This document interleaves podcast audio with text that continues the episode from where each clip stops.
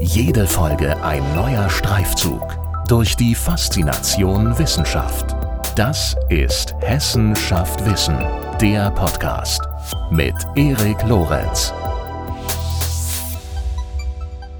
Welche Eigenheiten weist die ukrainische Wirtschaft auf? Welche Perspektiven bieten sich für die Ukraine für die Zeit nach dem Krieg? Aber auch, wo liegen derzeit die größten Herausforderungen bei der europäischen Integration? Antworten auf solche weitreichenden Fragen gibt in dieser Episode von Hessen schafft Wissen Professor Dr. Marina Gruschewaja. Sie ist an der Wiesbaden Business School der Hochschule Rhein-Main Professorin für Volkswirtschaft und internationale Beziehungen, leitet dort das International Office und begleitet als internationaler Business Coach unternehmerische und persönliche Veränderungsprozesse. Viel Spaß bei der Folge und los geht's. Guten Tag, Frau Professor Dr. Grusche-Waja. Vielen Dank für Ihre Zeit und äh, herzlich willkommen bei Hessenschaft Wissen. Ja, guten Tag, Herr Lorenz. Ich freue mich auch hier heute bei Ihnen sein zu können. Ich mich auch, ich mich auch. Und äh, nicht zuletzt deshalb, äh, weil es, glaube ich, doch äh, so einiges zu besprechen gibt mit Ihnen. Sie sind ja Professorin für Volkswirtschaft und internationale Beziehungen. Und das ist äh, relativ offensichtlicherweise ein wahnsinnig weitreichendes und aber auch hochspannendes Feld. Da das aber auch sehr, sehr viel drunter fällt. Deswegen zum Einstieg vielleicht einmal die Frage, was fällt denn für Sie alles darunter? Womit setzen Sie sich in Ihrer Arbeit schwerpunktmäßig auseinander?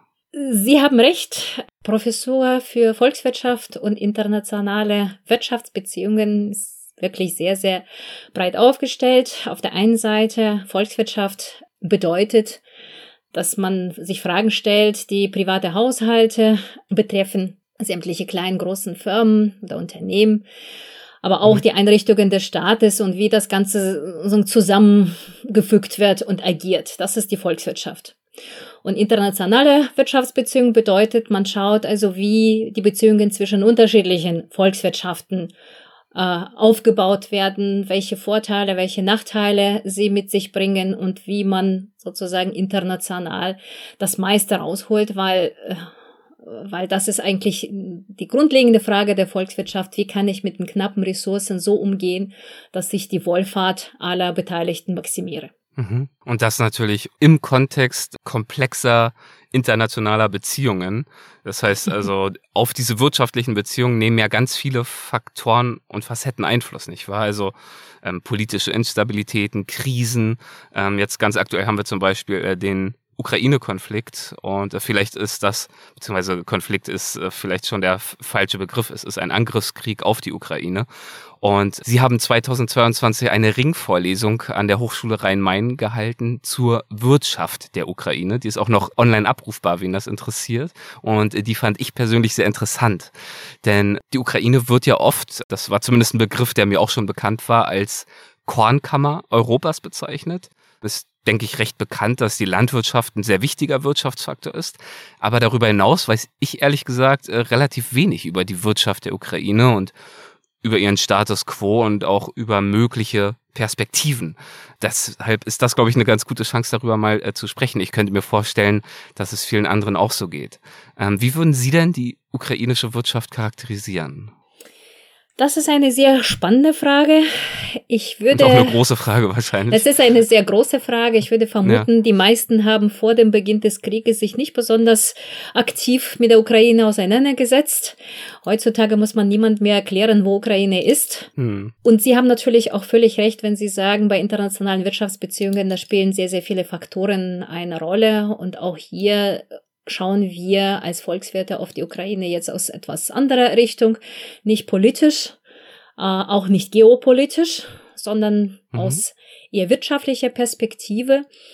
Und ich kann dazu nur so viel sagen, dass vor dem Beginn des Krieges äh, gehört die Ukraine tatsächlich zu einer der ärmsten europäischen Staaten. Oder gut, ich möchte jetzt keine in die Polemik nicht äh, abgleiten. Also Staaten, äh, die auf dem europäischen Kontinent äh, sind. Mhm. Die Entwicklung von Ukraine hat sich in der Vergangenheit nicht besonders positiv gestaltet.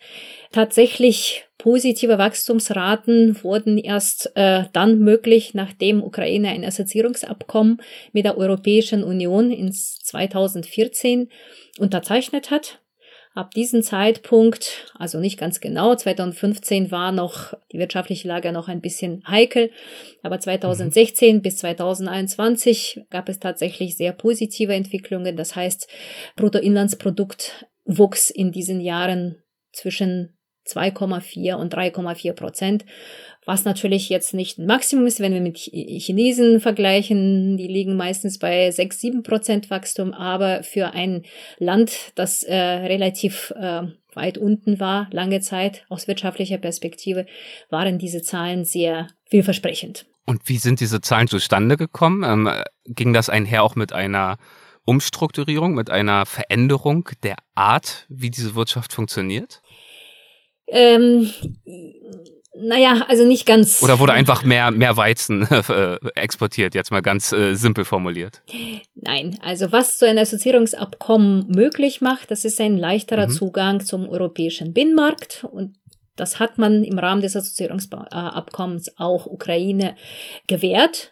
Und dadurch bestand natürlich die Möglichkeit, eine größere Menge an Produkten zu verkaufen, also besserer Zugang, auch gegebenenfalls Weizen. Und wie Sie richtig sagten, also Ukraine wird bezeichnet als äh, Kornkammer.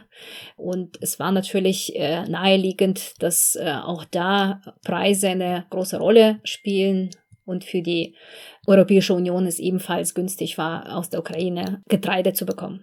Okay, das heißt also, die ähm, Entwicklungen in den letzten Jahren vor dem Krieg waren positiv, das äh, kann man durchaus so sagen.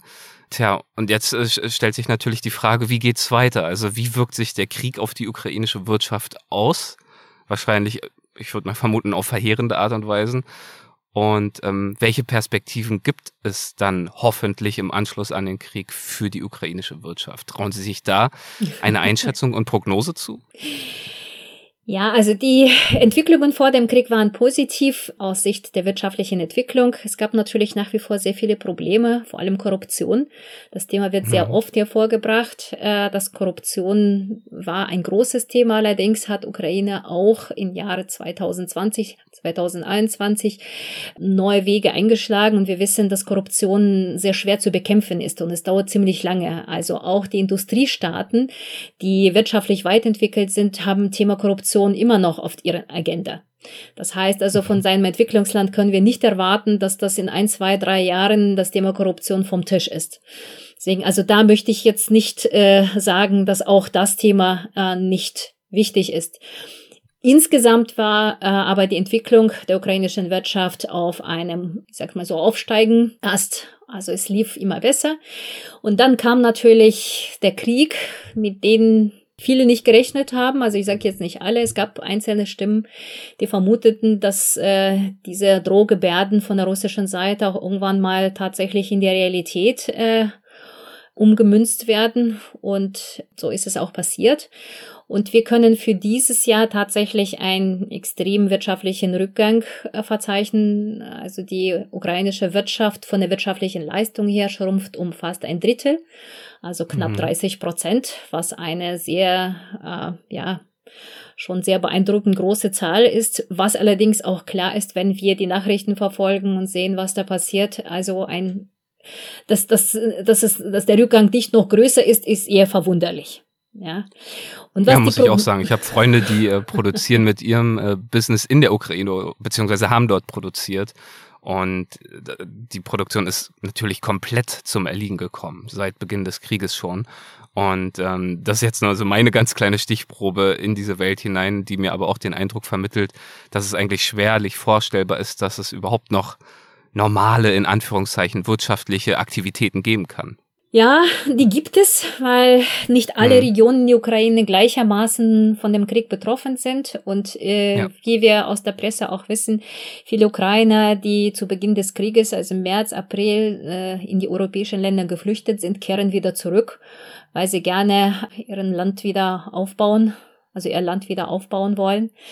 Und so äh, gibt natürlich nach wie vor also landwirtschaftliche Produktion, nicht nur äh, Getreide, sondern auch Nahrungsmittel, aber klar da, wo es äh, noch ungefährlich unmöglich ist.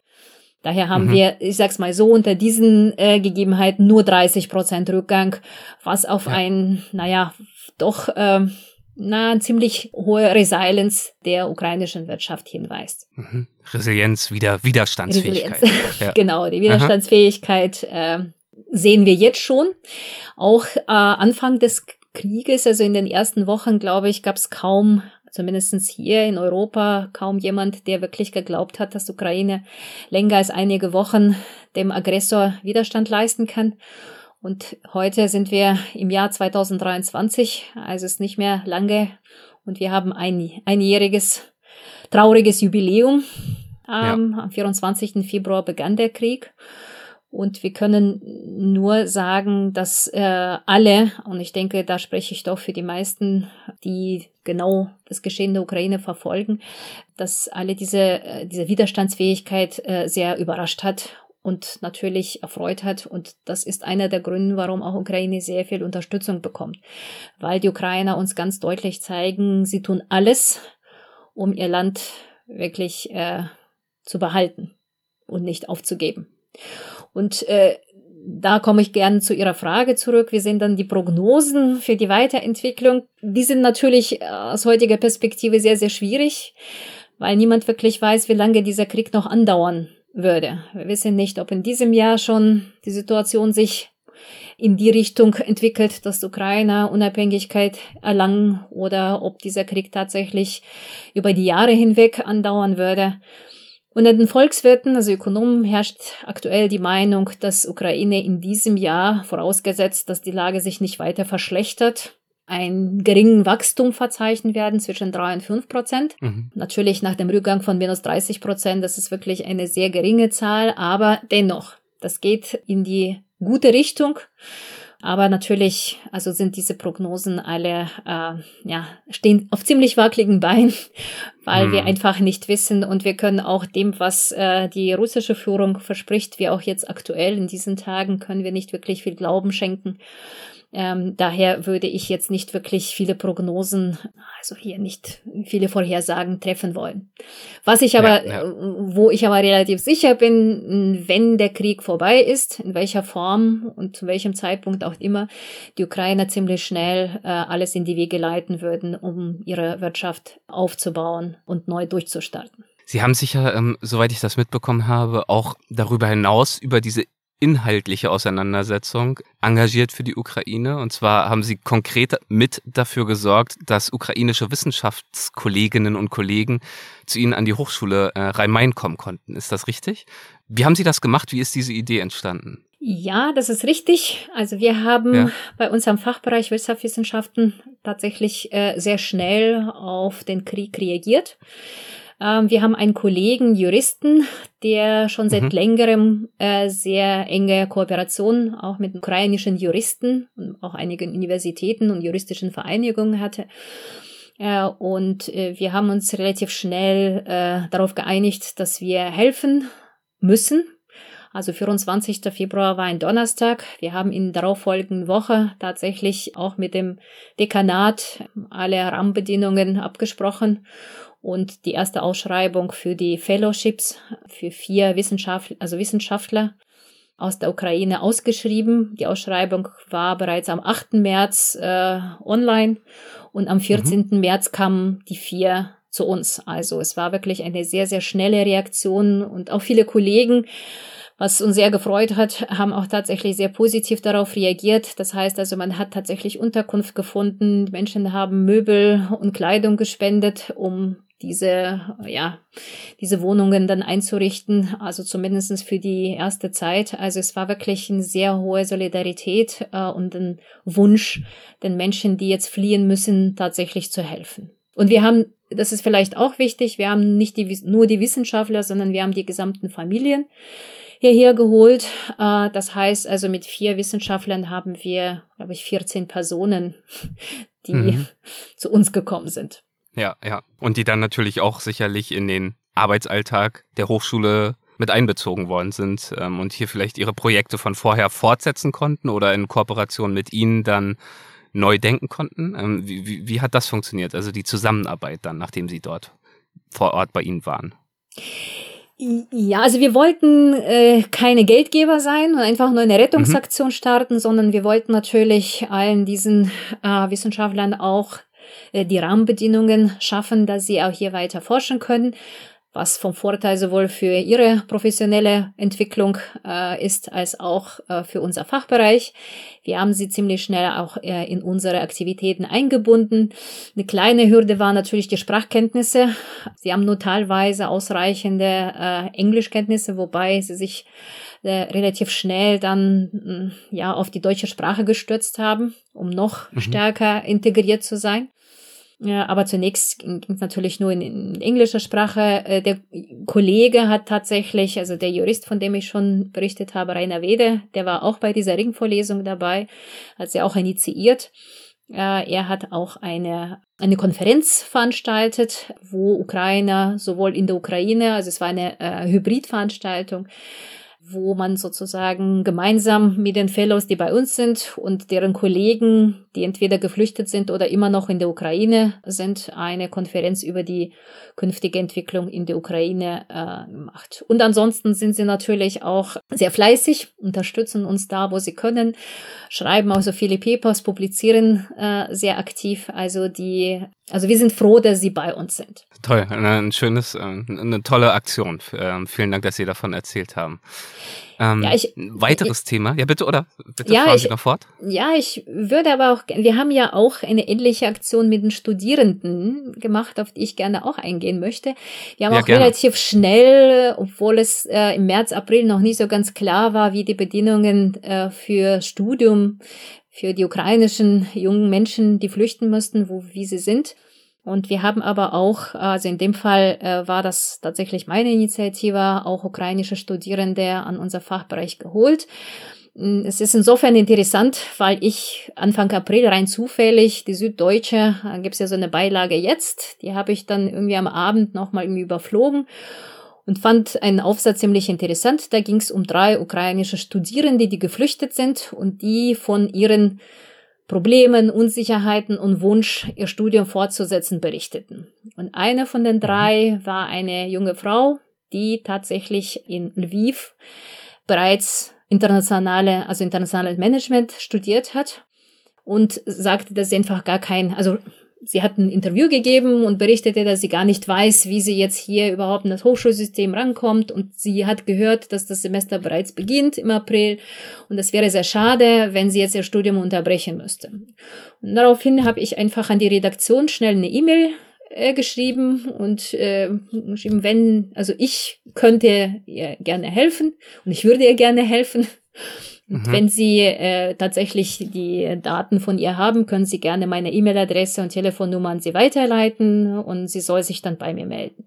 Und schon am nächsten Morgen um 10 Uhr klingelte mein Telefon, sie war dran und dann haben wir uns unterhalten. Sie war in dieser, äh, zu diesem Zeitpunkt in der Nähe von Stuttgart. Und äh, ich habe ihr angeboten, nach Wiesbaden zu kommen und einfach unser Fachbereich kennenzulernen, um ihr dann zu erklären, welche Möglichkeiten sie bei uns hätte, so dass sie gleich im April starten würde.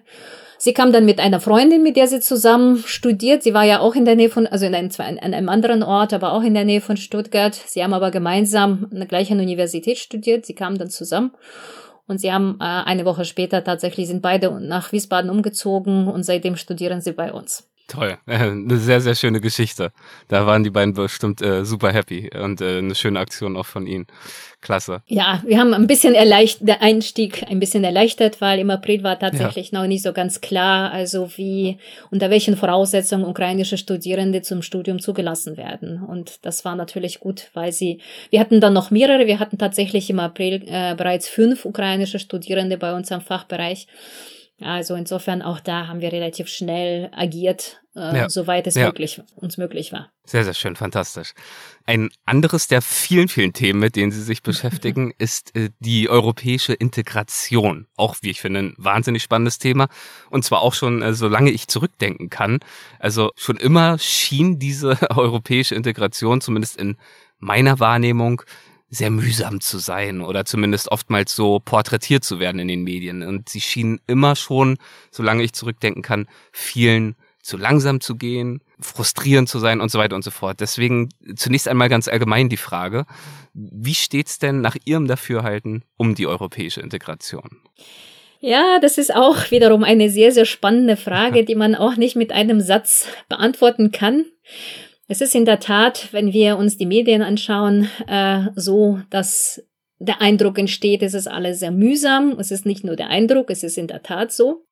Allerdings, wenn ich mit einem Satz jetzt die europäische Integration beschreiben sollte, würde ich tatsächlich sagen, es ist eine Erfolgsgeschichte. Mhm. Und da möchte ich darauf äh, hinweisen, dass die europäische Integration letztendlich aus dem Zweiten Weltkrieg hervorgegangen ist. Und das wichtigste, der wichtigste Grundsatz, äh, der wird regelmäßig vergessen, war die Solidarität der europäischen Völkern. Kein Krieg gegeneinander, kein Hin- und Herzehren, sondern wirklich Solidarität und Unterstützung, um Frieden in Europa zu sichern. Und erst mhm. dann kommen, also entwickelten sich, natürlich gab es schon den, zu dem Zeitpunkt die große Vision einer wirtschaftlichen Union mit den ganzen, ganzen Vorteilen. Aber das alles kam wesentlich später und Schritt für Schritt. Die europäische Integration begann 1948 im Kleinen, wo dann die ersten gemeinsamen Wirtschaftspolitiken, damals die Agrarpolitik, aufgesetzt worden sind, um die Versorgungslage tatsächlich in der Europäischen Union zu verbessern. Also nach dem Krieg ging allen Menschen in Europa nicht besonders gut. Und alles andere, ja. wie Zollunion und wie gemeinsame Währung, das kam eigentlich alles viel, viel später. Am Anfang der ganzen des Integrationsprozesses stand tatsächlich der Wunsch nach Solidarität und nach Frieden. Und wenn wir heute uns Europa, also EU, die Europäische Union anschauen, so können wir sagen, wir haben tatsächlich seit dem Zweiten Weltkrieg geschafft, dass wir nicht im Krieg gegeneinander äh, hier ausbrechen und dass der Krieg tatsächlich einmal in Westbalkan in den 90er Jahren schon gab. Wir sehen auch heute noch die Schwierigkeiten zwischen Serbien und Kosovo und anderen Ländern, also in dieser Region und jetzt nochmal ein Krieg in der Ukraine. Davon, also diejenigen, die diese europäische Integration damals als Vision hatten und auf den Weg gebracht haben, sind natürlich heute also im höchsten Maße erschüttert, nicht nur enttäuscht, wirklich ja. erschüttert. Aber die europäische Integration in der Europäischen Union, sie ist dennoch eine Erfolgsgeschichte. Ja, und zwar auf äh, beeindruckende Weise, genau wie Sie es sagen. Es ist ja äh, seit dem Zweiten Weltkrieg so, dass weitgehend Frieden herrscht. In der Europäischen Union herrscht Frieden und das ist, soweit ich weiß, äh, historisch gesehen eine der längsten Phasen von Frieden in dieser Region, äh, die es jemals gegeben hat. Ja, genau, genau so ist es. Es mhm. ist die längste Phase und darauf müssen wir stolz sein und das ist etwas, was wir auch weiterhin äh, bewahren müssen. Natürlich gibt es unterschiedliche Meinungen, natürlich gibt es Probleme, äh, natürlich funktioniert nicht alles einfach und je größer die Europäische Union wird, desto heterogener sind die Interessen, deswegen heterogener äh, werden natürlich die Ansprüche und desto schwieriger äh, wird es, eine Einigung zu finden. Das wissen mhm. wir. Äh, aber solange. Auch reformierbar zu bleiben als Institutionen. Ja. ja, aber auch einfach miteinander klarzukommen, klar. Mhm. Äh, es ist natürlich nicht einfach, aber solange wir im Gespräch bleiben, solange wir miteinander reden und nach Lösungen suchen, ist das tatsächlich also etwas, was, äh, was sehr viel Wert hat in der heutigen Welt. Ja, absolut. Und es gab ja aber sogar auch noch mal eine Idee, die noch weiterging als das, was wir jetzt schon erreicht haben, nämlich die Idee eines föderalen europäischen Staates, also gewissermaßen nach Vorbild äh, der Vereinigten Staaten. Und das ist ja eine Idee, die, soweit ich weiß, sogar noch äh, auf vor dem Zweiten Weltkrieg äh, zurückgeht. Ähm, zumindest äh, geisterte sie im 19. Jahrhundert schon äh, durch die Literatur und wurde ja dann, zumindest in den ersten Jahren, Jahrzehnten, durchaus auch so eine Art Leitmotiv der europäischen Gemeinschaften. Also ich weiß nicht, ob es jemals ein realistisches äh, Ziel war, aber zumindest so eine, so eine große Vision, die vielleicht irgendwie am Ende von all dem stehen könnte, von diesem Prozess der Integration. So richtig viel hört man davon jetzt mittlerweile, aber was heißt mittlerweile? Schon längst eigentlich nicht mehr, oder? Von diesem Ziel. Ja, das ist richtig. Also nach ja. dem Zweiten Weltkrieg war natürlich diese große Vision da. Also auf einer Seite, weil gerade die äh, amerikanischen Freunde Europa sehr stark unterstützt haben. Und da hatte man quasi direkt vor Augen ein Beispiel, wie das auch gehen kann. Und auf der anderen mhm. Seite sind natürlich die europäischen Staaten, also einzeln genommen, relativ klein, so dass man sagen würde, okay, als Föderalstaat würde es tatsächlich äh, besser funktionieren. Deswegen gab es auch diese Vision und diese Vision war nicht nur eine Vision, sondern man hat sich auch bemüht, sie umzusetzen. Wir haben tatsächlich mhm. 2004 eine Verfassung, also eine politische Union angestrebt, eine Verfassung tatsächlich verabschiedet. Und während die Ratifizierung dieser Verfassung in den meisten Staaten der Europäischen Union zu dem Zeitpunkt, und das war ja kurz nach der äh, großen Osterweiterung, also 2004 sind ja zehn weitere Länder der EU beigetreten und zu diesem Zeitpunkt kam auch die Verfassung und 2005 musste sie auch von einzelnen Staaten ratifiziert werden. Und in, während in einigen Staaten Ratifizierung problemlos äh, gelaufen ist, äh, waren die Ergebnisse in Frankreich und Niederlanden leider äh, negativ. Und ab dem Zeitpunkt, man könnte ja fast schon sagen, so auf der äh, Zeitachse, ab dem Zeitpunkt beginnt sozusagen so, naja, äh, nicht Zerfall, aber zumindestens äh, ein, äh, ein Bezug auf die, auf die eigene Souveränität. Also irgendwann mhm, mal hieß ja. es, ja, wir sind zwar Europäer, wir sind auch, die meisten Länder sind auch klein, aber wir sind dann immer noch Franzosen und Deutsche und wir haben unsere eigenen äh, Interessen, wir haben auch große Unterschiede, es sind rechtliche Unterschiede, es sind teilweise auch kulturelle Unterschiede, äh, es sind politische Unterschiede. Und auf die, also man möchte nicht äh, in so einem großen Staat einfach äh, sich auflösen und dieser Wunsch nach Souveränität wurde natürlich mit der Anzahl der einzelnen äh, Mitgliedstaaten eben größer. Und daher, also heutzutage, äh, wie gesagt, 2005 war der Versuch. Jetzt haben, sind wir 17, 18 Jahre später.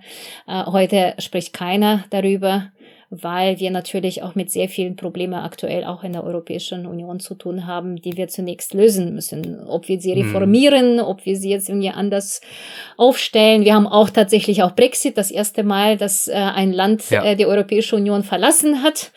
Das gab es ja auch nicht und das war ja auch in dem Vertrag nicht vorgesehen, ein Austritt. Das war ja auch schon erste, erste Herausforderung, aber EU hat auch diese Herausforderung bewältigt. Also ich bin ziemlich zuversichtlich, dass es äh, eine Lösung geben wird aus den, zu den Problemen, die aktuell äh, uns beschäftigen. Aber wie schnell wir sie finden und wie hoch der Preis dafür sein wird, das kann ich natürlich jetzt nicht sagen. Ja, ja. Sie haben diese äh, gescheiterten Ratifizierungsprozesse angesprochen, 2004 beziehungsweise dann 2005. Erinnere ich mich richtig, dass das vor allem dass diese Prozesse vor allem in jenen Ländern gescheitert sind damals, die dazu Referenten durchgeführt haben, wo also die Bürgerinnen und Bürger die Entscheidung getroffen haben? Richtig, so war das. Und okay. die Bürger und Bürgerinnen, also es war Frankreich und Niederlanden, haben sich mhm. dagegen entschieden. Gut, das ist äh, aus heutiger Perspektive kann man schlecht sagen, was schlecht oder gut ist. Wir haben ja gesehen, die Bürger haben auch bei Referendum in Großbritannien abgestimmt und mit einer knappen Mehrheit für den Austritt Absolut, aus der ja. EU gestimmt. Und heute äh, sehen sie eher mit Wehmut auf die Zeit zurück und sehen sich zurück an die EU, weil die aktuellen Probleme sind nicht nur äh, aufgrund der also der Pandemie und des Krieges in der Ukraine, sondern auch tatsächlich dem Austritt aus der Europäischen Union geschuldet. Und das ist natürlich, äh, ja, die Frage ist, inwieweit, auf der einen Seite sind wir natürlich äh, Europa, der Europäer. Und ich glaube, diese mhm. Idee ist äh, in vielen Köpfen inzwischen auch verankert. Aber auf der anderen Seite gibt es natürlich deutsche Europäer, französische Europäer, italienische Europäer. Ja, klar, ja. Und, und insofern, also ich denke mal, in unseren Köpfen sind wir vielleicht sogar noch einen Schritt weiter als in der Politik.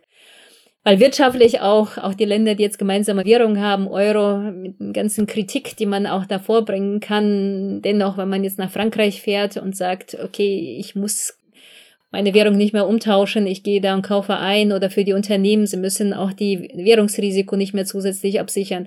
Also das bringt natürlich wirtschaftliche Vorteile und irgendwann mal gewöhnt man sich dran. Die junge Generation ja, ja. kann sich das gar nicht vorstellen. Also ich habe meine Studierende, wenn ich sie frage und sage oder ihnen erzähle, dass es noch, noch nicht so lange her ist, dass man unterschiedliche Währungen hatten, dann gucken, gucken sie mich so ziemlich ungläubig an und können sich gar nicht vorstellen, wie es, wie, wie das äh, ohne gemeinsame Währung geht. Ja, und, aber ich finde genau das sind ganz interessante Themen. Also zum einen dieses, beklagen und es ist ja oft auch nachvollziehbar über die starren bürokratischen Prozesse und die mangelnde Fähigkeit, Einigung äh, schnell zu erzielen und Reformen oder was auch immer zügig durchzusetzen.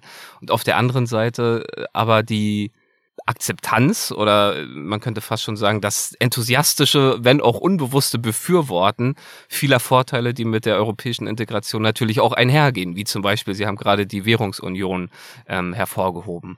Wie ist denn Ihr Eindruck, was äh, die Akzeptanz der Bürgerinnen und Bürger gegenüber Europa anbetrifft und gegenüber der europäischen Integration? Laut sind ja oft die Europagegner, aber mein Gefühl ist, aber ich habe dafür anders als vielleicht Sie, keine, keine wirklichen Fakten, keine wirklichen Zahlen. Äh, mein Gefühl ist, dass die grundsätzliche Akzeptanz äh, der EU eigentlich ziemlich stabil ist und zwar schon seit Jahrzehnten. Ja, äh, in der Tat ist es so, dass wenn man auf die politischen Prozesse im Rahmen mhm. der europäischen Integration angeht. Da gibt's auch sehr viel Kritik und da gibt's natürlich auch sehr äh, viele Gruppen, die bestimmte Interessen vertreten und die dann entsprechend auch äh, alle Institutionen auf der europäischen Ebene auch stark kritisieren. Wie immer, es gibt eine berechtigte Kritik, es gibt auch natürlich weniger berechtigte Kritik, weil man einfach für sich bestimmte Vorteile aushandeln möchte. Äh, die Umfragen zeigen allerdings, dass aufgrund der wirtschaftlichen Vorteile, die europäische Integration mit sich bringt, ist die Akzeptanz der europäischen Integration der Bevölkerung recht groß. Ich würde jetzt nicht sagen 100 Prozent, aber die Umfragen, je nachdem, sie schwanken natürlich, aber sie liegt äh, bei ja. knapp 70 Prozent, so im Mittelwert 60 bis 70 Prozent, je nachdem. Mhm. Also jetzt nach der Pandemie und mit den, ja, mit der Reaktion der Europäischen Kommission oder europäischen Institutionen auf diese gemeinsame Anstrengungen, die Pandemie einzudämmen, äh, ist die Akzeptanz größer geworden. Gleichzeitig gibt es natürlich die viele Diskussionen darüber, wie man mit manchen Ländern umgeht, die sich vielleicht an die Grundsätze nicht halten wollen, wie zum Beispiel Ungarn oder auch äh, was die Rechtsreform angeht, auch Polen. Da gibt's natürlich dann wiederum ja wenig Verständnis dafür und dann auch teilweise einen Wunsch, tatsächlich zu sagen, okay, aber wir machen da nicht mit. Also es gibt so dieses, ja. wie auch überall sonst, es gibt so Nähe und Distanz. Auf der einen Seite möchte man zusammenrücken und zusammenhalten, insbesondere wenn Krisen aufkommen. Und auf der anderen Seite ja. möchte man auch nicht komplett äh, aufgelöst werden, sich auflösen in dieser europäischen Integration und irgendwie die eigene äh, politische, aber auch vielleicht kulturelle Identität zu verlieren. Mhm. Ja, und ähm, Sie haben gerade angesprochen, gerade in Krisen ist man dann äh, tendenziell dankbar dafür, dass es äh, diese Institution der EU gibt. Wobei es ja aber auch nicht immer nur konkrete Krisen braucht, nicht wahr? Also, wenn ich mir die Herausforderungen unserer Zeit anschaue, vor denen wir stehen, also sind ja in aller Munde Globalisierung, Digitalisierung, Klimawandel und so weiter und so fort. Jetzt mal ganz abgesehen von äh, Akzeptanzfragen, ähm, wenn ich über die Dimension der politischen Handlungsfähigkeit nachdenke, dann ähm, wäre mein Gefühl schon, dass sich vieles von dem ja vor allem und wahrscheinlich am besten mit einer handlungsfähigen europäischen Institution oder Institutionen meistern ließe. Ähm, wie handlungsfähig sind denn die europäischen Institutionen nach ihrem Dafürhalten in Bezug auf diese großen Herausforderungen Ihrer Meinung nach? Also wenn wir jetzt mal jenseits von einem konkreten Krieg oder jetzt von der Pandemie wirklich über die großen Themen dieser Zeit sprechen, Klimakrise, Globalisierung, Digitalisierung, Europa fit machen für die Zukunft. Ist die Europäische Union dafür hinreichend gut aufgestellt? Also für mich ist es etwas schwierig, über die politische Prozesse zu sprechen. Ich bin ja eher auf der wirtschaftlichen Seite. Mhm. Ähm, ja. Ich kann Fairer so viel sagen, die, ja. die Herausforderung, auch wirtschaftliche Herausforderungen wie äh, Klimaproblematik äh, oder Energiethemen äh, oder nachhaltiges Wirtschaften, das sind so die Themen oder Digitalisierung, das sind mhm. die großen Themen der heutigen Zeit, egal ob wir jetzt in Europa sind oder USA oder woanders. Das sind äh, die Themen, die uns alle beschäftigen. Und da sehen wir, dass eine gemeinsame Vorgehensweise unbedingt notwendig ist, also insbesondere äh, was Klima angeht oder nachhaltiges äh, Wirtschaften. Es hilft nicht, wenn nur ein Land tatsächlich diesen Weg geht und alle anderen bleiben bei ihren wirtschaftlichen Vorteilen und äh, CO2-Ausstoß bleibt auf dem gleichen Niveau wie bisher. Und da ist es natürlich so, sowohl supranationale Institutionen äh, weltweit, aber auch natürlich supranationale Institutionen in Europa durchaus eine Richtung vorgeben können. Ja, also sie können als, ähm, ja, vielleicht richtungsweisen agieren, wobei auch da mhm. ist natürlich schwierig, äh, gemeinsame Vorgehensweise festzulegen. Und das, das gilt, das gilt für die Themen, die Weltwirtschaft aktuell sind. Das gilt auch für Themen, die Europa weit aktuell sind.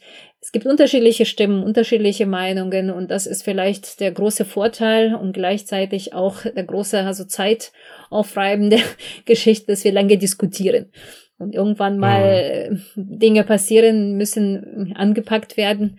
Aber wir, wir reden noch darüber. Aber ich denke, um zu Ihrer Frage nochmal zurückzukommen, ich bin mir ziemlich sicher, dass die europäische äh, Institutionen eine wichtige Rolle spielen, äh, um die Europäische Union für die Zukunft am besten vorzubereiten. Auch mit allen Diskussionen und Nachteilen und Problemen und politischen Drawbacks, also wie wir das jetzt äh, erlebt haben im Europäischen Parlament und einen ganzen Vertrauensfrage. Aber ich denke, dass wir mit der europäischen Institution besser aufgestellt sind, als wenn wir auf sie komplett verzichten würden und nur noch jeder, äh, ja, wie ich habe vorhin schon gesagt, wir haben viele kleinere Staaten, die auch sowieso äh, nicht ähm, so international gesehen handlungsfähig sind. Und im Rahmen der Europäischen Union haben sie natürlich sowohl die Unterstützung als auch eine bessere äh, Bedeutung und können natürlich auch mitgezogen werden in die Richtung, in die sich äh, ja, Europäische Union insgesamt entwickelt. Und das gilt politisch, aber eben auch wirtschaftlich. Darüber haben ja. Sie ja gerade gesprochen. Das ist Ihr Thema.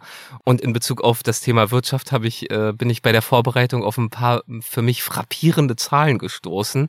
Äh, zum Beispiel, dass äh, mit nur sieben Prozent der Weltbevölkerung in der EU 50 Prozent der weltweiten Sozialausgaben entstehen. Und um die zu erwirtschaften, muss Europa natürlich wettbewerbsfähig bleiben und sich auch weiterhin auf den Weltmärkten behaupten können. Und äh, zwar sowohl die größeren, äh, wirtschaftlich stärkeren Länder als auch die vielleicht kleineren. Und da könnte ich mir vorstellen, dass gerade eben dieses Netzwerk, äh, dieser Zusammenschluss gerade auch kleineren Ländern, aber natürlich auch großen Nationen wie Deutschland, Frankreich und so weiter wesentliche Vorteile dabei verschafft, zu verhandeln, also verhandlungsmächtig zu sein, wettbewerbsfähig zu bleiben und den äh, notwendigen Zugang auf verschiedene Märkte überhaupt äh, behalten zu können. Naja, das ist ja auch, das sind auch die Ziele der europäischen Integration, die im Laufe der Zeit sich entwickelt haben. Ich habe gesagt, ursprünglich gab es eine gemeinsame ähm, Wirtschaftspolitik, das war die Landwirtschaft oder die Agrarpolitik. Mhm. Später ist auch die Strukturpolitik dazu gekommen, die gerade dafür äh, gedacht wurde, die Regionen, die vielleicht von den Binnenmarkten, von Vorteilen des Binnenmarktes nicht unmittelbar profitieren, dass sie durch äh, ja, Transfers, durch Unterstützung tatsächlich die Möglichkeit haben, sich eben ebenfalls positiv zu entwickeln. Da gab es auch Paradigmenwechsel. In der Vergangenheit hat man so ein bisschen nach Gießkahnprinzip die Regionen, die niedrigeren Bruttoinlandsprodukt hatten, unterstützt hat. Inzwischen hat man diese Strategie aufgegeben oder nur noch, sie ist noch am Rande relevant. Man schaut eher, dass man so Wachstumszentren fördert. Aber das ist, äh, da sieht man auch EU als ein Ganzes und man spricht nicht darüber, okay, wir unterstützen nur das Land so und so, und das macht natürlich EU auch sehr attraktiv. Das ist auch der Grund, warum weiterhin viele äh, Länder, die noch nicht zu der EU gehören, gerne in die EU wollen, weil natürlich mhm. äh, die Strukturhilfen denen zugutekommen. Wir sehen das am Beispiel von Polen. Aber es hängt natürlich davon ab, wie sie genützt werden. Also nicht alle auch nicht alle Länder schaffen, die wirklich gut äh, unterzubringen, damit sie wirtschaftlichen Wachstum generieren. Aber dennoch, also ich würde nach wie vor behaupten, die Europäische Union mit äh, Gemeinschaftspolitiken und trotz aller Probleme und Zerreißproben mit Krisen, ohne Krisen ist tatsächlich ein Erfolgsprojekt äh, und weltweit auch soweit der einzige so großen Binnenmarkt, der wirklich funktionsfähig ist. Es gibt zwar andere Binnenmärkte, ähm, auch in Südamerika, also Mercosur und wir haben ja Eurasische Union, die auch nach dem Vorbild der Europäischen Union kreiert wurden, aber wir können da nicht von solchen durchschlaggebenden oder durchschlaggreifenden Veränderungen sprechen.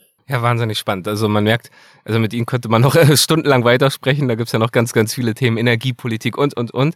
Aber vielleicht machen wir äh, zum Abschluss äh, doch noch mal einen kleinen Schritt zurück äh, und zwar an den Anfang ihrer Auseinandersetzung mit derlei Themen äh, und das verbunden mit der Frage, wie hat sich denn bei Ihnen persönlich das Interesse herausgebildet an derlei Themen, also zum Beispiel internationalen Wirtschaftsbeziehungen? Ja, das können wir gerne machen. Ich komme ursprünglich selbst äh, aus Belarus, also ich bin dort geboren, mhm. aufgewachsen und als ich nach Deutschland kam nach dem Mauerfall, war ich mir auch nicht so ganz äh, sicher, was, was ich denn so besonders spannend finde.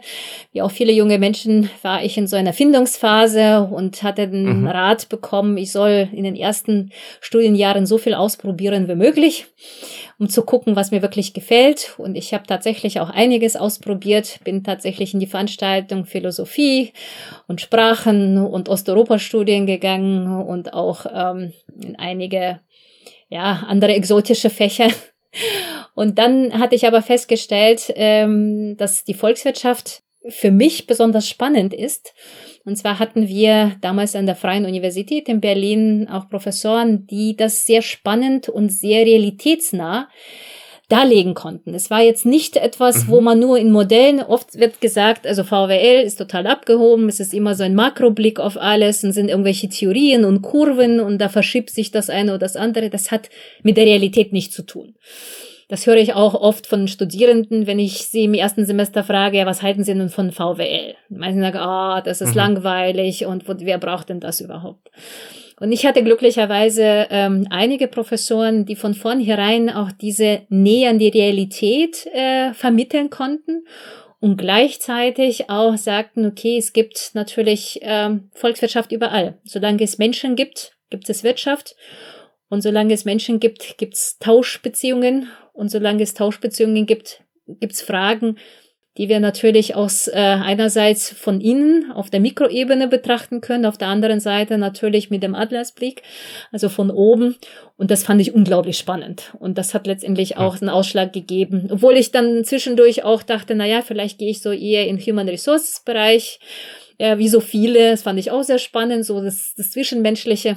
Aber dann letztendlich äh, habe ich mich für die Volkswirtschaft entschieden und habe das äh, nie bereut. Und als Sie sich dafür dann schlussendlich entschieden haben, hatten Sie damals schon auch äh, berufliche Ziele? Hatten Sie irgendeine Idee, was Sie damit zukünftig mal machen würden? Ähm, Oder ging es also, erstmal darum, ich studiere das, was ich spannend finde? Also zuerst war tatsächlich, ich studiere das, was ich spannend finde, weil etwas zu studieren, was man nicht spannend findet, ist schwierig. Man studiert letztendlich ja. auch nicht nur irgendwie ein paar Monaten, sondern recht lange Zeit. Ja. Und deswegen also war das ausschlaggebend. Ich bin auch wirklich gerne in die Vorlesung gegangen und hatte so ein echtes Interesse an den Themen. Auch wenn es nicht immer einfach war, klar. Also manche mhm. Modelle in der Volkswirtschaft sind, sind alles andere als einfach.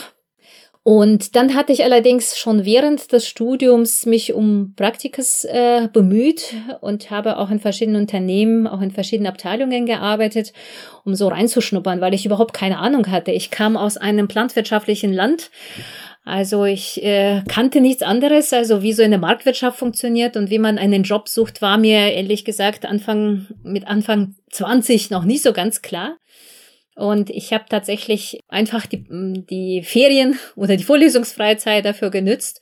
Und irgendwann mal bin ich tatsächlich in der volkswirtschaftlichen Abteilung einer großen Bank gelandet und da wusste ich, das ist es. Das möchte ich gerne. So, und das, das macht Spaß und das will ich auch machen. Und ich habe natürlich dort gleich angefragt, wie sieht es denn aus? Könnte ich dort dann nach dem Abschluss auch anfangen? Und mir wurde gesagt, na ja, ja, eigentlich schon, aber hier ist jeder sozusagen für einen Bereich zuständig und auch selbstständig für alle Fragen auch verantwortlich. Und daher macht es natürlich auch Sinn, wenn die Leute dort eingestellt werden, die promoviert sind. Und dann habe ich gesagt, mhm. okay, dann, dann promoviere ich, wenn das die Voraussetzung Dann machen wir das. genau, dann machen wir das. Ja. Und so kam es tatsächlich nach dem Abschluss des Studiums zur Promotion. Und äh, ja, nach der Promotion wollte ich nicht mehr unbedingt zu einer Bank, weil ich fand dann andere Themen, Wirtschaftspolitik, internationale Wirtschaftsbeziehungen wesentlich spannender und bin tatsächlich nach der Promotion zunächst in einem Wirtschaftsforschungsinstitut gelandet. Einer von den Thinktanks hier in Deutschland, vergleichbar, mhm.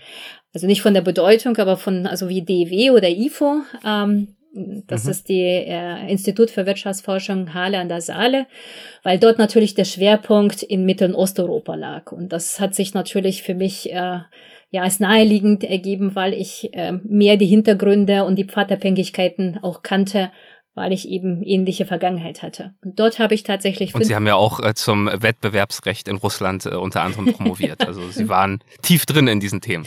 Genau, ich war tief drin. Ich fand es auch ja. sehr, sehr spannend und ich habe zu dem Zeitpunkt auch sehr viel schon also sehr viel mit der Europäischen Kommission zusammengearbeitet an verschiedenen Projekten zum Strukturwandel, zur Weiterentwicklung äh, der Europäischen Union. Und das hat natürlich mein Interesse auch weiterentwickelt und verfestigt. Und wie gesagt, also ich habe nie bereut, ähm, dass ich mich dann für diesen Weg entschieden habe. Und warum hatten Sie dann irgendwann Lust, in die Forschung und Lehre zu gehen an einer Hochschule? Na, während meiner Zeit als Assistentin äh, an der Universität und auch später während meiner Arbeit im Forschungsinstitut äh, habe ich regelmäßig Lehrveranstaltungen an verschiedenen Universitäten übernommen und es hat mir auch mhm. tatsächlich mhm. viel Spaß gemacht, mit jungen Menschen zu arbeiten auf der einen Seite und auf der anderen Seite, ich habe vorhin schon gesagt, also viele sagen, VWL ist unglaublich langweilig. Also das ist irgendwie etwas, was, was man eigentlich nicht machen will. Und ich äh, sehe das so ein bisschen als meine ähm, Aufgabe, diese Meinung zu ändern und zu sagen, Volkswirtschaft ist sehr wichtig und Volkswirtschaft ist auch sehr spannend. Und deswegen habe ich mich dann beworben, als die Stelle ausgeschrieben worden war und bin dann auch tatsächlich von Halle an der Saale hier nach Wiesbaden gewechselt und auch das war eine absolut richtige Entscheidung, auch im Nachhinein. Und wer sind dort heute für gewöhnlich Ihre Studierenden? Aus welchen Studiengängen stammen die? Welche Interessen bringen die mit? Gut, also wir haben jetzt keinen Studiengang, der rein volkswirtschaftlich ist, sondern mhm. es ist äh, eher, ähm, also volkswirtschaftliche Fragen sind auch sicherlich auch wichtig für die angehende Manager. Wir haben unterschiedliche Studiengänge. Ich unterrichte überwiegend jetzt im Studiengang International Management, weil dort natürlich sehr viel VWL, also gerade internationale Wirtschaftsbeziehungen, internationaler Management ohne internationale Wirtschaftsbeziehungen funktioniert nicht. Das heißt also, ja. dort vermitteln wir tatsächlich sehr viel Makro- und Mikroinhalte, also fast äh, in jedem Semester, so dass die Studierenden dann gut aufgestellt sind, wenn sie naja, wenn sie unsere Hochschule verlassen. Sie haben auch die Möglichkeit, bei uns weitere Sprachen zu lernen in diesem Studiengang und auch ein Jahr im Ausland zu verbringen an Partnerhochschulen mit dem Studium und Praktikum, so dass sie am Ende wirklich am besten für den Arbeitsmarkt vorbereitet sind. Wir haben aber natürlich auch andere Studiengänge, also wir haben Gesundheitsökonomie, wir haben auch Digital Business, wir haben auch äh, Business and Law. Das heißt also, da gibt es sicherlich die Möglichkeit auch für andere Interessenten bei uns äh, ihren Interessen nachzugehen.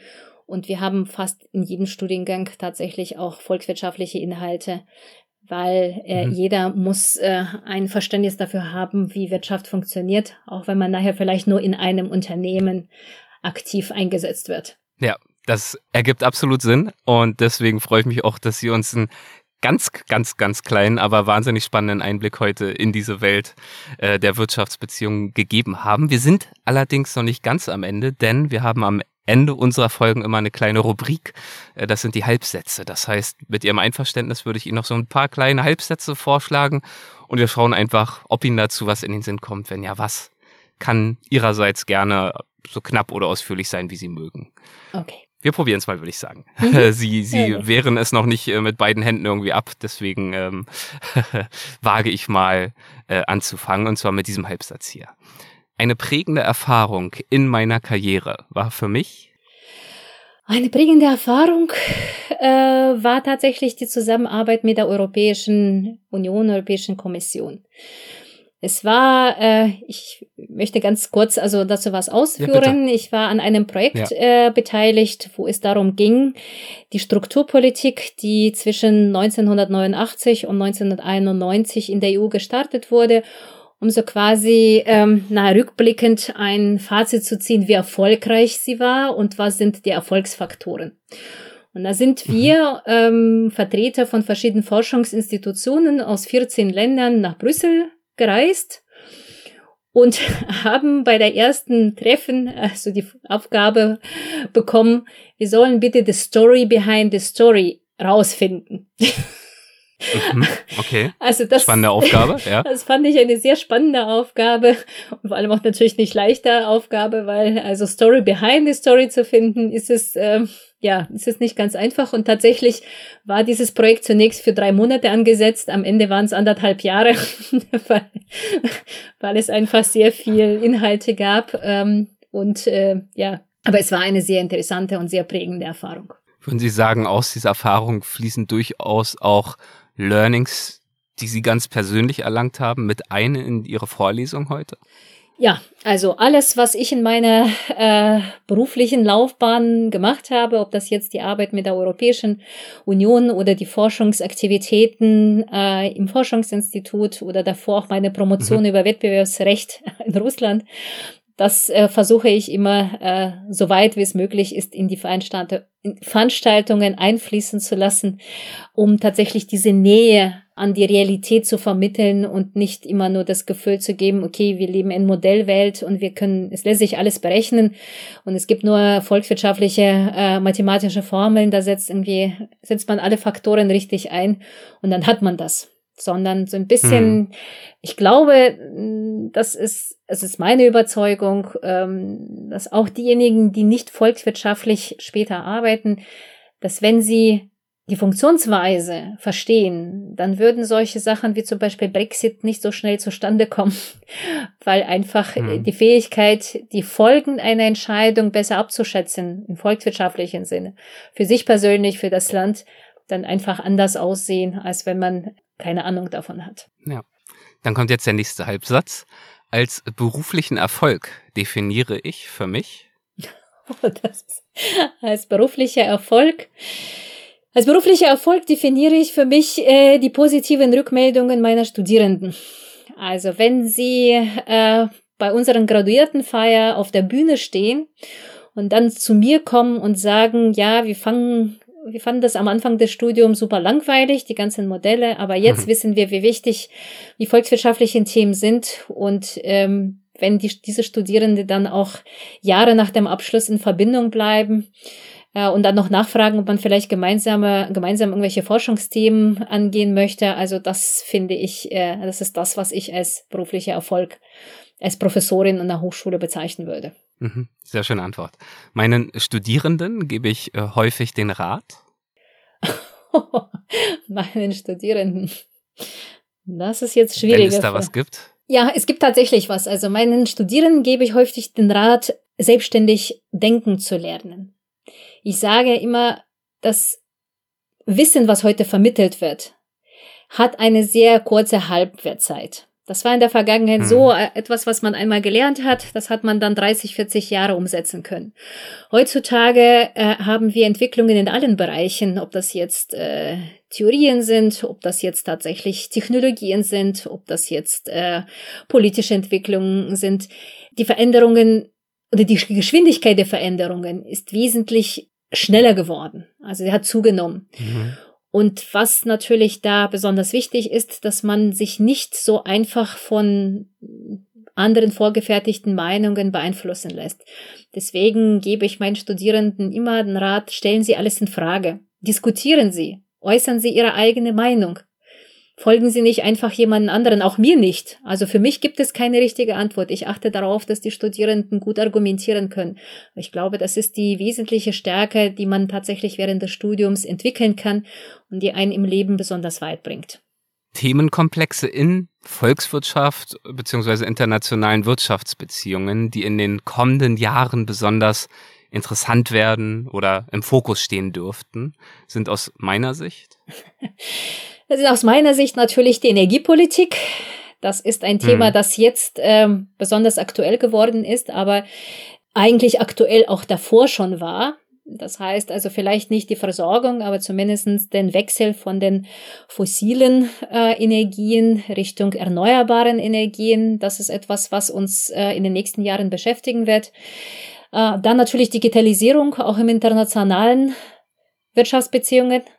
Das heißt, auch das wird natürlich äh, die Wirtschaftswelt, aber auch private Welt der Menschen sehr stark beeinflussen. Alleine, wenn wir über künstliche Intelligenz sprechen und die Rolle, die sie zukünftig spielen wird, es werden einige neue Prozesse angestoßen, von denen wir momentan nur eine äh, ja, geringe Ahnung haben.